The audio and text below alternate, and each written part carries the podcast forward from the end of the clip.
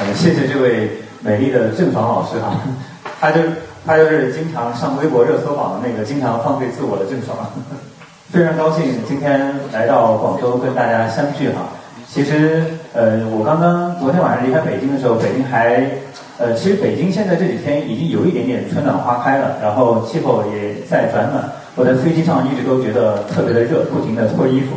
然后到了广州之后，发现还是有点阴雨连绵，有点春寒料峭啊。但是，但是广州的那个呃树啊、竹子呀什么的，可能去年冬天都没有凋谢，所以一路上都是郁郁葱葱。嗯，包括刚才从图书馆外面进来的时候，发现夹竹桃也已经开花了，所以觉得特别的春意盎然。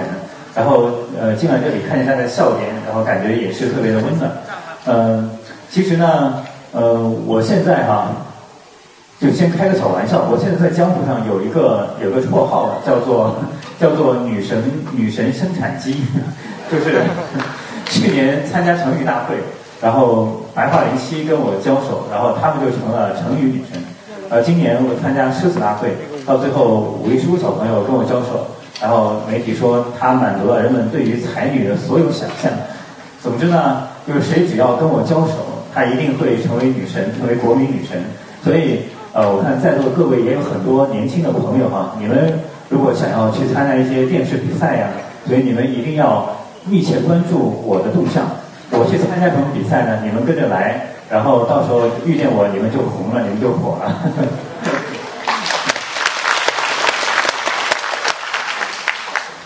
呃。呃，其实，在开始之前呢，还有个小小的呃心情想要跟大家分享一下哈，就是呃，其实我参加电视节目从二零一三年就开始了，然后慢慢的进入大家的视野的话，可能是从一五年开始的，就先后参加了汉字听写大会和成语大会嘛，然后都拿了冠军，呃，但是好像呃，大多数人最呃真正开始熟悉我还是因为这次的诗词大会。那么对于诗词大会，其实我可以说是有点又爱又恨。恨的原因当然很简单了，就虽然很努力的准备了几个月，然后也拿了四期擂主，但是在总决赛的时候呢，这个和冠军失之交臂。嗯，本来呢，我其实呃没有那么失落嘛，因为因为我们都知道，呃，世大会这是第二届嘛，其实第一季的时候，呃，它并没有那么火。呃，现在我问大家，第一季的冠军是谁？第一季的都有哪些人？可能很多人都答不上来。嗯。所以我当我去参加第二季的诗词大会的时候，其实我并没有抱着那么高的期待，因为我是想的是，我已经有了汉庭和成语的冠军，我我或许还能够集齐一个诗词的冠军，这样有一个三冠王的概念，是不是感觉好像有点小厉害了，对吧？然后我再拿着这个概念，顶着这样一个光环，我去参加一些什么语言类的节目，比如北京卫视的《我是演说家》呀，比如爱奇艺的《奇葩说》呀，有这样一个概念之后。然后可能我在那个圈子里面会比较好混一点嘛，所以我对诗词大会没有那么没有那么高的期待的，呃，但是没有想到它最后播出来之后居然会这么火，就文化节目肯定是从来没有火到这个程度的，包括更早的什么《幸运五十二》呀、三星智力快车啊，就都都跟诗词大会是完全没有办法比。当然，诗词大会之所以这么火，呃，我觉得可能两方面的原因吧，一方面，呃，确实是国家政策支持力度非常大。因为去年那个习近平总书记他那个视察央视的时候，他就表扬了两个节目，一个是新闻联播，一个是诗词大会。所以到第二季诗词大会的时候，就给的档期，央视给的档期非常好嘛，就是。一般的节目你能够全程在中央一台播，在黄金时间播就已经是非常了不起了。但是诗词大会居然能够在过年期间用连续十天每天晚上播放的方式，这肯定是史无前例，而且可能是会空前绝后的，以后也很难被超越。然后包括央视全台都把它作为一个重点的项目在做，然后给的那个各种资源和媒体的宣传力度也非常大。然后还有一个原因，我觉得它之所以能火到这个程度，就是因为武艺书，因为我们知道。很多时候，一个节目火不火，往往在于在这个在这个节目播出的过程当中，能不能推出一个特别火爆的人来。像去年呃，北京卫视那个《我是演说家》第三季在播的过程当中，然后大家突然发现有一个叫做许吉如的哈佛女生开始在微信和微博上疯狂的刷屏，她讲这个什么少年强则国强，然后开始疯狂的刷屏，然后演说家后面那个关注度就随着许吉如的走红水涨船高嘛。包括去年的成语大会。也是在总决赛之前的几天，然后白桦林七的视频也是在微博、微信上刷屏，然后最后总决赛成绩大会总决赛关注度也特别高。所以这一季的诗词大会，我觉得最后能有那么火，我觉得其实我觉得武艺书的功劳可能甚至比整个央视都要大，因为那段时间他那个他关于他比赛那个截图以及一些动图啊、小视频啊，在微博上、微信上就刷的特别厉害，几乎到了人人就每个公众号都要说武艺书的地步。就如果不是这样的话，可能这这次世大会还真的不一定会有那么火。就从这里面，大家应该也发现一个规律，就是每一个比赛最火的永远都是年轻漂亮的小姑娘。然后，呃呃，我刚才说为什么我对世大会又爱又恨呢？恨的是，呃，还是比较失落的。呃，一开始期待不高，后来发现突然发现它这么火，顿时我心里其实还是蛮失落的，因为。因为你想啊，假如你一直在一个群里面非常全神贯注的抢红包，然后连续抢了好多个，像我一样参加了很多比赛，然后每次都抢到个十块八块，就已经很高兴了。到突然有一个红包发出来，你抢了一个，你又抢了一个五六块钱的，其实心里头也挺好的嘛。结果突然这个你一看那个抢红包列表，发现另外有个人抢那个两百块，你是不是就就就觉得自己是不是好像好像就挺。呃，这个挺失落的，对不对？当然了，对诗词大会，我又我又是特别爱的，因为就如刚才所说，我虽然参加很多节目，诗词大会有可能是我参加的第九个节目了，但是但是它却给我带来的东西比其他的节目可能都会多很多。就在成语大会之后，我也呃我也会经常呃出去做活动，包括在街上也会被人认出来。但是其实好像没有产生太多能够给我现实生活产生回报的那样一些因素。但诗词大会之后，我发现有很多那种商业合作都来找我，包括我还可以去呃去做做直播，去给一些电视节目做主持人，还有一些呃卫视的那种电视节目要请我去做那种点评嘉宾，这些都是可以呃直接对我未来的事业发展产生非常明确的指引那种嘛。这些都是以前的节目就是没有带给我的，所以所以包括。包括这个这次也有特别多的出版社来找我，希望我出一些讲诗词的书嘛。所以我觉得诗词大会真的是一个特别功德无量的东西。我相信再过很多年，我们那些参赛的选手来回顾自己今后的人生历程，可能很大程度上都是被诗词大会所左右，然后都被它所影响，就是它能这个节目带给我们太多的东西了嘛。呃，然后呢，就是有一个特别大的感慨，就是其实。在我做文学青年的很多年时间里面，我从小学开始就喜欢诗词了。然后读大学的时候读了中文系，毕业之后又去了中国作家协会诗刊杂志社工作，做了一名诗歌编辑。其实这么多年以来，我非常清晰地体会到，文学在于在我们这个社会当中，它一直处在一个比较边缘，然后呃比较不被看重的这样一个地位嘛。呃，我我甚至在大学时代有过很多关于喜欢文学的这种创伤记忆，比如。我在宿舍里面看一本诗集，然后我的同学把它拿过去翻了一下，然后把它丢还给我说什么叉叉玩意儿，而且这个叉叉就是你们可以想象的那个最脏的词，嗯，然后但是呃经过这几年就是呃央视搞了很多这种文化节目之后，尤其这个诗大会之后，就我能感觉到文化在我们整个社会当中的地位是得到了很大的提高，然后文化人能够获得自己人生向上的可能性也比以前要多了很多嘛。呃，诗词曾经是我的屠龙之计。什么是屠龙之计呢？就是庄子里面有个典故，他说有一个姓朱的人，他跟一个师傅去学那个学习杀龙的本领，就屠龙之计嘛，就是就是我们这个呃倚天剑屠龙刀那个屠龙啊，然后学了三年，花了特别多的学费，然后花了特别多的精力，啊，终于学成了，但是呢，却没有用的地方。为什么？因为这个世界上没有龙。那么我们呃，我从小学那么多诗词，背那么多诗词，其实跟庄子里面所说这个屠龙之计是一样的。也许你觉得自己好像功力已经很精深了，火候已经到了，但是实际上呢，英雄无用武之地。你学那么多，在现实当中根本就用不到，而且别人可能会因为你喜欢诗词、喜欢文学，会觉得你这个人很奇怪、很不切实际，想要拔着自己的头发就要升天嘛。所以，所以你，所以你永远会感觉到一种困扰、一种压力。但是正好是因为有了这么多文化节目，尤其是是在央视的平台上，所以就我们这些长期喜欢文化的人，终于得到了一点点小小的回报，就是所谓的投龙之计，好像也终于有用了。当然，可能有很多年轻的朋友，你们喜欢看江南的龙族什么，是吧？那那个那个，他们就觉得这个世界上就是有龙的。嗯，然后呢，从这个地方，我其实也悟到一个道理，就是。呃，很多时候我们做一件事儿，我们都喜欢把人生规划的特别清楚，我们会计算说，我做这件事，然后它能带给我什么回报，然后然后我做那件事儿，到时候我的人生会有什么进展。但实际上，人生可能很难像数学题一样这样精确的计算和规划去预期一个你想要的后想要的效果嘛？嗯。呃，我，但是我我是觉得，就是呃，虽然我喜欢诗词，然后我甚至都知道它没有回报，但是我仍然在不计回报，然后在全身心的喜欢它，然后不求回报。那么经过这么多年过去之后，突然它给了我这样一个回报，所以所以我觉得，如果你也有一件自己特别喜欢的事儿，呃，其实可以不必那么轻易就放弃，因为因为首先。首先，热爱本身它就是一种回报，就是你即使诗词不给你任何的回报，但是你在诗词当中你生活的非常的悠哉悠哉，然后你自己一个人孤单寂寞，然后没有事情干的时候，你读读诗词背背诗词，它能给你带来心灵的平静，然后你能够这个不孤单、不再寂寞、不再彷徨，这其实以身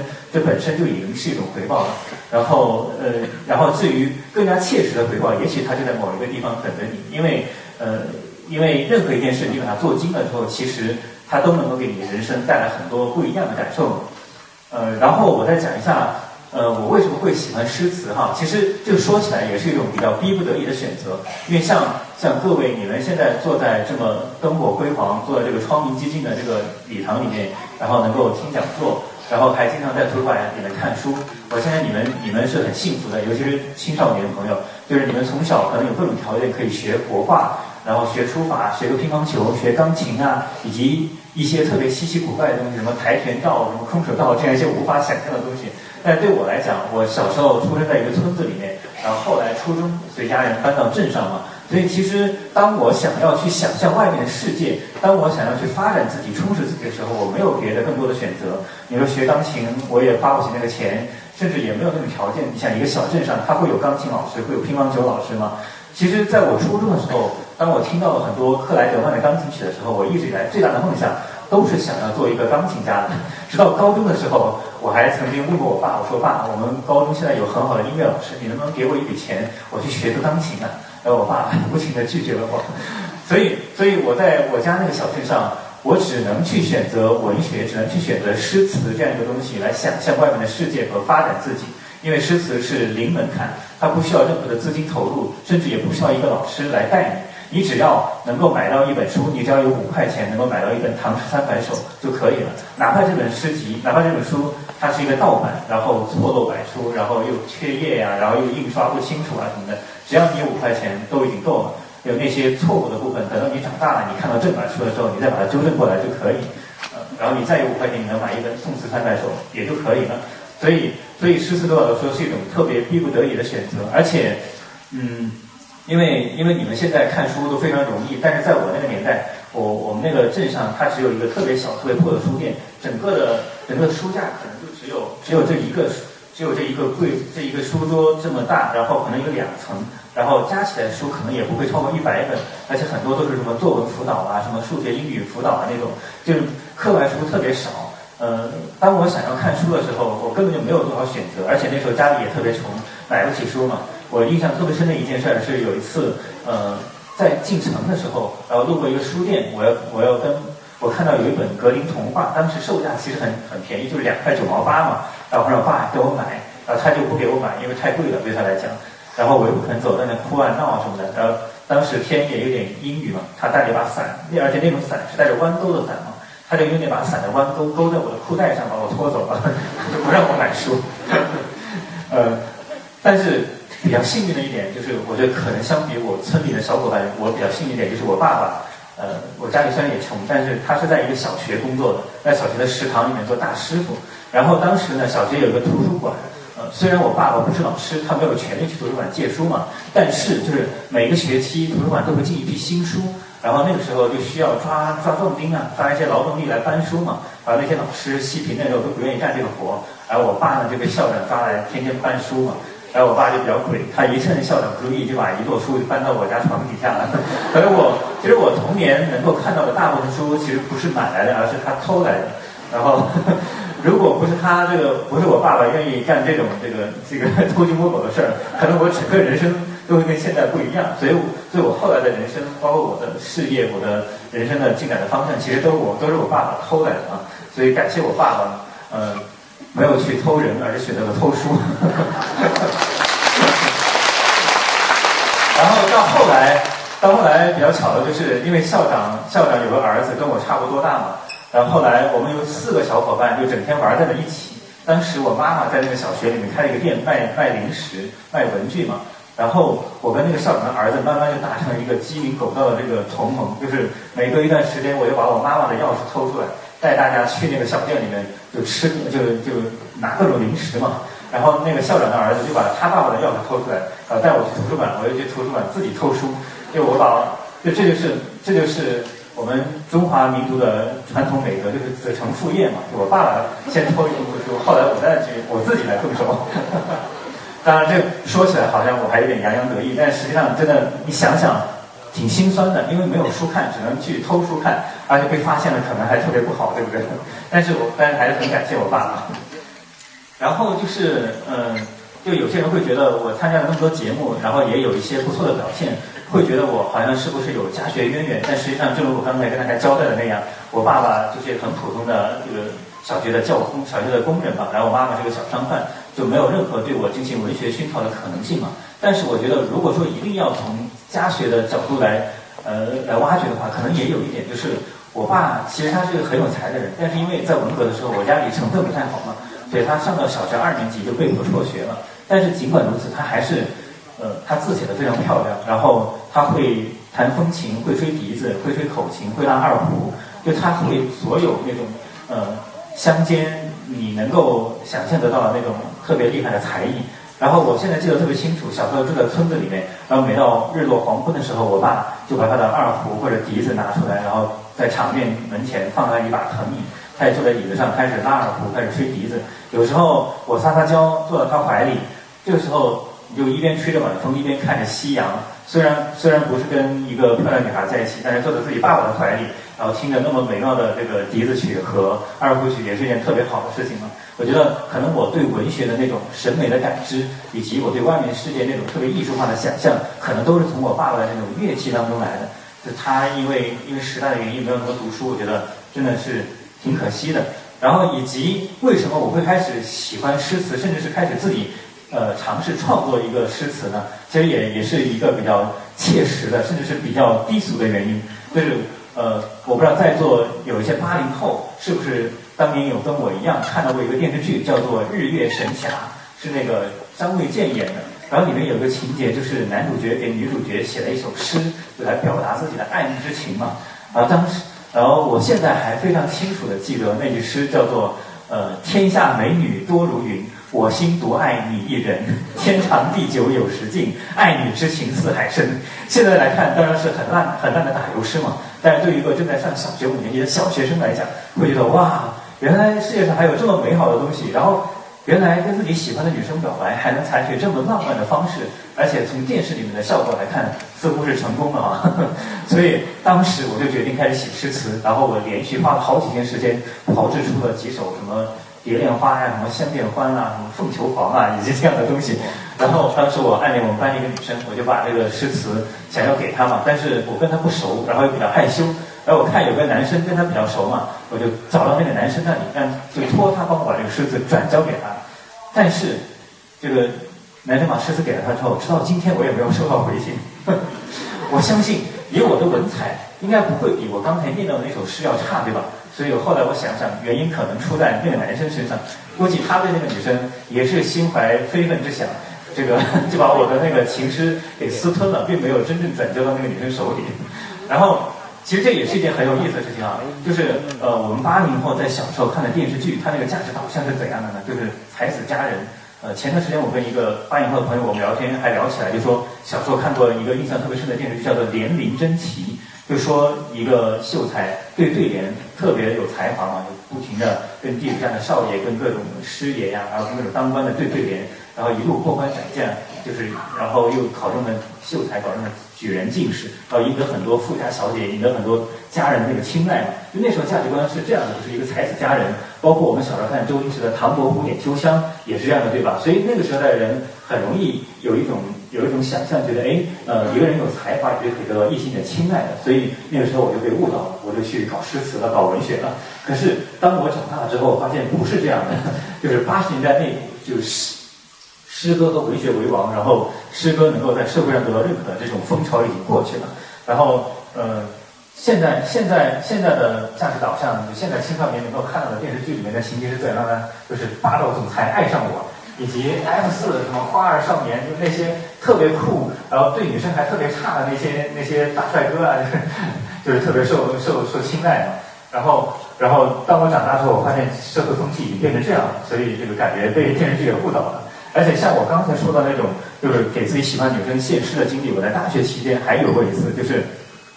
大三的时候我在人大有一段时间，我经常在库本阅览室，在在图书馆库本阅览室看见一个女孩子嘛。然后我觉得，我觉得她挺好看的，而且也很小巧玲珑，在身高上比较适合我。然后我就暗地里给她写了很多诗词嘛，表白自己的心迹。然后有一天趁她不注意，不是趁她趁她起身离开自己的座位那短暂的瞬间，然后我就把我写的诗词赶紧加到了她的诗里，加到她的书里面。然后过了一会儿，她回来了，看到那个诗词，我一直在关注她的表情嘛，发现她。这个表情非常的凝重，然后夹起书，然后快步的离开了，然后从此就再也没有出现在课本院的视然后，呃，然后我再讲一讲，呃，诗词对我，呃，对我现在的意义吧。就刚才讲的是我跟诗词的这种缘分的缘起，现在的意义，嗯，其实，其实我的性格是比较偏于悲观主义的。就同样一个事儿，同样一个境遇，可能。呃，别人的感受会比我要光明很多，但是我的话就会容易多愁善感，然后愁云惨雾嘛。这其实是一种很多人身上都会有一种病态体验。就其实每个人的生活可能都没有那么如意，就人生不如意十常八九嘛，大家都会遇到各种不开心的事儿。但是，就一个悲观主义和一个乐观主义的区别就在于呢，比如这里有有半杯水哈，一个乐观主义看到了之后会说，哎，这杯子里还有半杯水。但是一个悲观主义者会说，哎，这杯子里面只剩下半杯水了。就是乐观主义者看到的是永远是他已经拥有和还留存的东西，但是悲观主义者看到的是他已经失去和和缺少的部分。我可能就属于悲观主义者嘛，然后我永远我永远会比别人承受更多的痛苦，然后在同样的境遇之下，我永远会这个特别的多愁善感，我永远会这个在内心一次次的非常纠结的问苍天问大地说为什么要这么对我？但实际上对别人来讲可能就是非常的漫不经心的事儿嘛，根本就不值得不值得去挂念。然后呢，呃，包括包括我们现在刷朋友圈，朋友圈它其实是一个比较比较呃，其实它是一个秀场，就是每个人呃都会在里面晒出自己特别光鲜亮丽、特别开心的部分。呃，其实所以说从这个角度来讲，当你翻阅朋友圈的时候，其实你跟你你跟你看到那个人的爸妈是一样的道理，你你能够看到的东西是一个道理，因为。像我们平时这个漂流在外，跟自己的爸妈肯定都是报喜不报忧，只说好的方面，不说坏的方面，对不对？然后，所以很多人在发朋友圈的时候，其实也是这样的，他也是报喜不报忧，他只说自己光鲜亮丽的一部分，不说自己愁云惨雾、不如意的部分。所以，当你逛朋友圈去看到别人都过得那么好，然后觉得自己好像过得为什么就就是自己过得不好的时候，你应该你应该理解别人的这种情绪，别人是把你当做爸妈的，就是只是报喜不报忧嘛。所以，所以。呃，比如你看别人在欧洲玩，然后然后，比如我看到别人在欧洲玩，但是我却要去门头沟，呃，别人在跟明星合影，我可能却跟几个老哥们儿，然后在街边抠脚撸串，然后然后然后别人去参加各种奢华的场合，各种觥筹交错，这个衣香鬓影，然后我们可能在自己这个比较昏暗窄小的出租屋里面，正在正在思考着这个马桶到底要怎么修，以及周围此类的问题。但实际上，大家生活其实都差不多，就。别人给你呈现的那部分，可能可能只是他生活中唯一的亮点。至于他那些就特别不如意、特别晦暗的部分，他都掩盖起来了。然后，呃，但是呢，当我们就是读，就是说，当你用阅读的眼光去看朋友圈的时候，是这样一个样子。但是如果我们去看看看古典诗词的话，它是另外一个样子。因为诗词，它是一个人。这个呃表情达意的一个工具嘛，然后诗词会袒露古人最真切的悲伤和最困窘的处境。当你看诗词的时候，你会发现，哦，其实并不是我一个人在悲伤，并不是我一个人过得不好，大多数人可能都有他的这个苦闷，都有他的不得意之处。呃，即使是那些你觉得应该是人生赢家的人，呃，你读他的诗词，你就会发现，哦，原来他居然有这么多的不如意的地方。呃，比如，呃，比如我们看这个，就是呃，你去看杜甫的诗，当然是特别的凄苦，他一辈子可能都过得特别的颠沛流离，然后呃，他也比较穷。然后一辈子也没有换过老婆，不像不像有的诗人，这个像白居易什么三贤老丑换蛾眉，别说老婆了，家里的那些歌妓都是一茬一茬的，可能一看一看老的不行了就换换一波新的。即使是什么杨柳小蛮腰、樱桃樊素口两个最喜欢的歌妓，可能也不能够例外。但是杜甫可能一辈子就只有一个老婆，然后也没有也没有别的情史。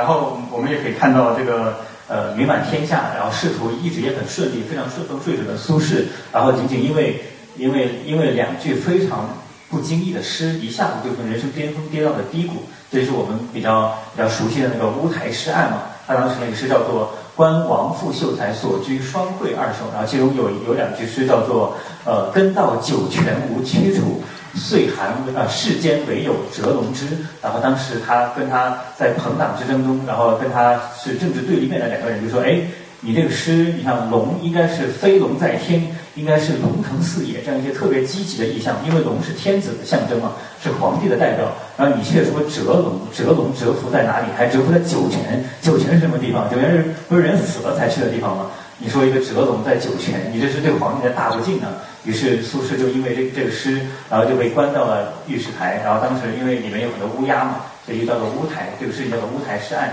当时苏轼被关了进去之后，就真的觉得自己可能要死了，因为其实。其实后来证明他这个担心是多余的哈。当时是这样的，就是他被关进监狱之后，各方面都在设法营救嘛。然后他儿子叫苏迈，然后每天都给他送饭吃嘛。然后他们俩商量好一个暗号，说呃，如果外面的形势对我还比较好，有希望，嗯，你就你就你就给我送平常的饭菜。一旦发现事情不好，有可能会有性命之危的时候，你就给我送一条鱼过来，然后我就知道是怎么回事，以后有个心理准备嘛。结果呢，有几天时间，因为苏迈。呃，有别的事儿特别忙嘛，然后顾不上送饭，就托一个朋友去给苏轼送饭。结果这哥们儿他不知道这件事儿，就给苏轼送一条鱼过去。苏轼一看，天哪，我这是要死的节奏，皇帝要杀我了。于是他就觉得自己末日来了嘛。然后他当时还在还在还在狱中写了一首诗，叫做《狱中寄子由二首》，就给自己弟弟苏辙写了两首诗嘛。当然，即使是在这样一个情况下，他也仍然是对皇帝就是保持一个就是。不抱怨，然后也不埋怨的一个心态的。他那诗叫做什么？圣主如天，万物春；小臣于案，自亡身。然后就说：哎呀，皇帝还是像春天一样，春风化雨。然后只有我呢，是因为自己太愚蠢了，然后才招来了这样一个无妄之灾嘛。他还是没有怪皇帝，说是我自己的错。然后什么？百年未满先偿债，十口胡归更美人。就说我活到四，当时四十六岁，活到四十多岁。然后没有能没有能够正常的活到百年之后，然后先要先要还欠的这一个冤孽债，然后同时呢，我家里这这这么多口人怎么办呢？然后这个四处青山可埋骨，他年夜雨伤神。就说我这个人贱命一条，随便一个青山都可以把我的骨骼给埋葬了。但是我想到弟弟你啊，想到苏辙你，将来可能。呃，夜雨对床没有没有了我之后，你可能要独自伤神了。然后最后是说，与君世世为兄弟，更结来生未了因。就这个结的很好嘛，就是两个兄两个两兄弟之间的情谊也都体现出来了。当然，事实证明啊，后来，呃，其实他的担忧完全是多余的。但是这个事情，他们宋朝人可能都没有办法知道，因为因为那个宋朝，尤其是。这个赵匡胤他以文立国，然后他特别重视文文人嘛，而且他觉得搞文字狱啊，然后动不动就用言论杀士大夫这种事情特别不好，所以他其实在在皇在皇宫的深处弄了一个小密室，弄一个小黑屋，然后每到一个新皇帝即位的时候，然后这个新皇帝才有权利走进这个小黑屋去看一个石碑上，然后看赵匡胤给后世子孙留的一个留的一个相当于遗言那样的东西。就是说，所有人都不会知道，这个世上只有皇帝会知道的一个赵匡胤的遗言。后来因为因为这个北宋灭亡，金兵把那个皇宫攻破了嘛，然后进到这个小黑屋里面，然后发现这个碑，然后发现这个碑里面其实是有三，我想是两条还是三条。第一条是呃，永远永远不要杀那个柴氏子孙，因为赵匡胤是那种是从后周柴氏家族那里面篡夺了皇位嘛，但是他觉得篡了人家皇位，呃。不不一定非得赶尽杀绝嘛，所以他留下遗言说，永远不要杀他柴氏子孙。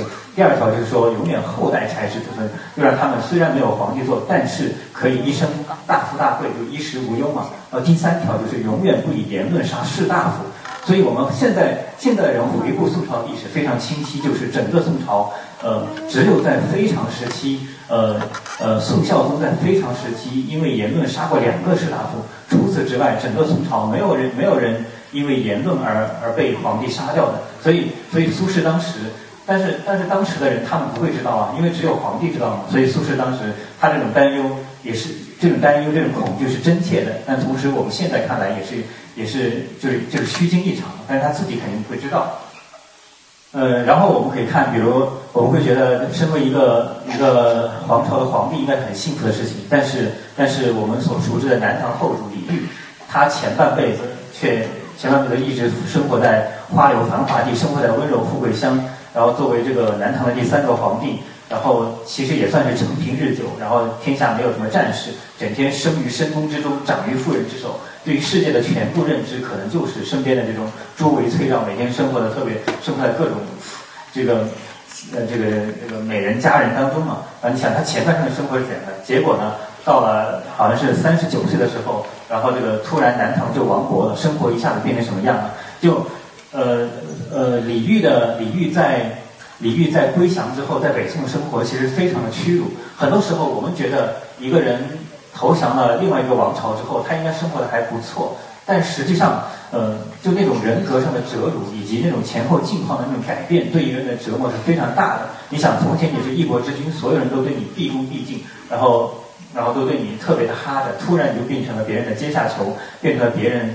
随时都可以捏死一只蚂蚁。你你想想，你会变成一个怎样的情况？包括当时那个李煜刚刚归降的时候，然后这个这个赵匡胤就设宴款待款待所有人嘛，然后席间喝得高兴，就把李煜叫过来说：“哎，听说你很会填词啊，你给大家填个词，祝个兴嘛。”你想，这平时是什么人干的事儿？就是一些。相当于呃，应该身份特别低微的人才会被皇帝这样呼来喝去。但是现在李煜作为一个亡国之君，却不得不去干这样一件事儿。呃，他就去好好的写了一个词。赵匡胤看了之后非常高兴，说：“哎呀，好一个好一个这个翰林学士啊！就作为把他作为一个特别卑微的臣子来对待嘛。”而到后来最羞辱的事情是什么呢？我们都知道李煜有两个特别特别美，然后。也跟他留下了特别多美丽传说的皇后，就是大周后和小周后。一开始是大周后，后来大周后病逝之后，他又娶了大周后的妹妹小周后。但是等到李煜归降了之后，这个小周后就是，当然后来呃那个赵匡胤去世了，赵光赵光义即位嘛，就是从从太祖到太宗，太宗皇帝就是经常把李煜的老婆小周后叫到宫里去一住就是几天不回来，然后小周后受到这种屈辱，回来之后。当然会很不开心嘛，他就会天天骂李煜，然后李煜也只能装作听不见，因为他没有办法呀。你说他要反抗，可能他自己很快就会有性命之忧嘛。所以你想象，可以大家可以想象他的生活是怎样的。比如说到最后，大家就比较熟悉了。有一天生日的时候，这个穷愁苦恼之后，写了一首《虞美人》，什么春花秋月何时了，往事知多少，写写了很多对于故国的这种怀念，以及对现状的这种不满嘛。结果，然后结果宋太宗一听就很不高兴。然后就赐了他一一一杯千金药，就就在七夕，在那个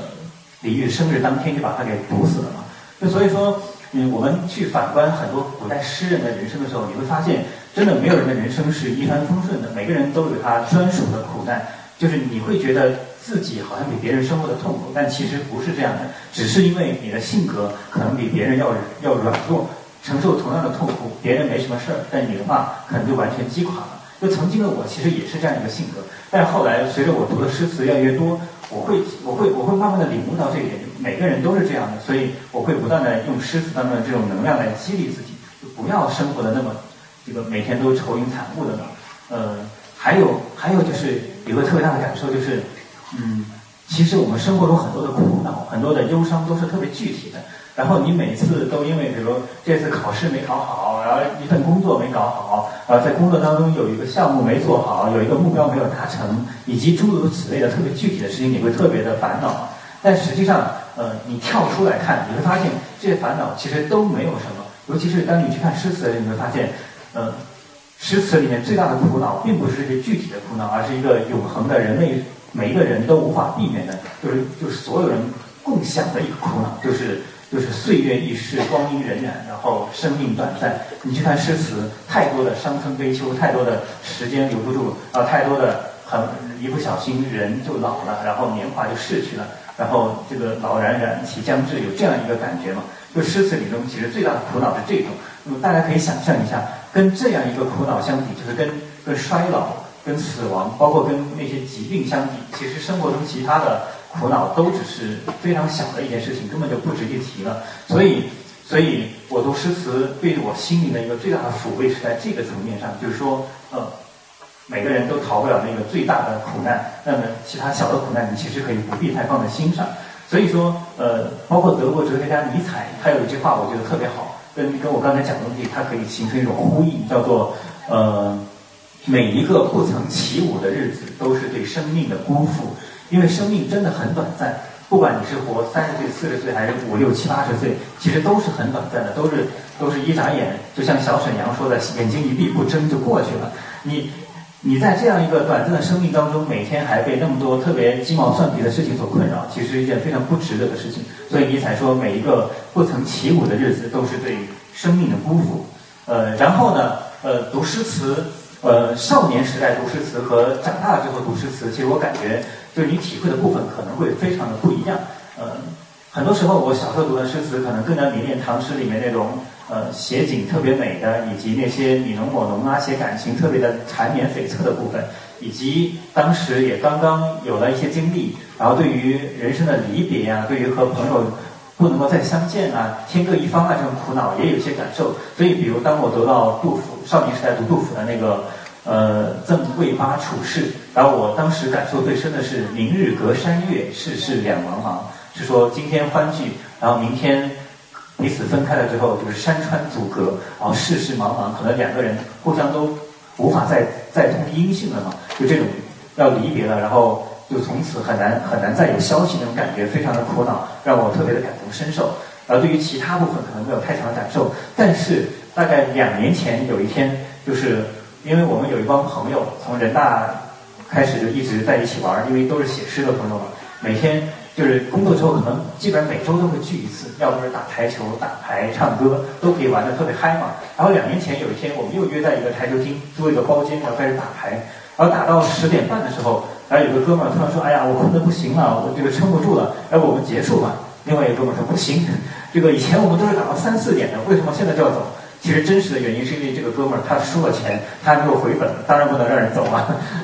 结果就只好继续打，打打打，又打一个多钟头。结果这个刚刚不让别人走的那个哥们儿，他说：“他说我撑不住了，他说我身体不行了，困得不行了，要不我们我们撤退吧。”啊，这个时候没办法，只好大家就撤了。然后我就我就突然很感慨，同时我观察一下，突然发现好像大家的鬓角都有个都有几根白头发，大家的大家的皱纹好像也比以前要多了。所以我突然就想起《曾国藩处事》里的那一句，就是“少壮能几时，鬓发各已苍”。突然就觉得特别的有感慨。就曾经那么多现实的、比较具体的苦难，现在似乎都离我们而去。然后唯一摆在一个我们面前、处在我面前、硬邦邦的处在我面前的，可能就是时光流逝，身体开始衰老，然后这个嗯，就是未来可能越来越越窄，然后过去越来越多。很多时候都只能停留在一个追忆似水年华这样一个角落嘛。包括类似的这样的句子，还有什么文艺木有一句叫做呃“欢笑情如旧，萧疏鬓已斑”，就是大家还是在一起。就是喜喜喜笑颜开，玩得很开心，还很开心，这个感情还跟过去一样浓烈。但是呢，这个鬓角很多已经开始发白了，这种感觉就是让人非常的感慨。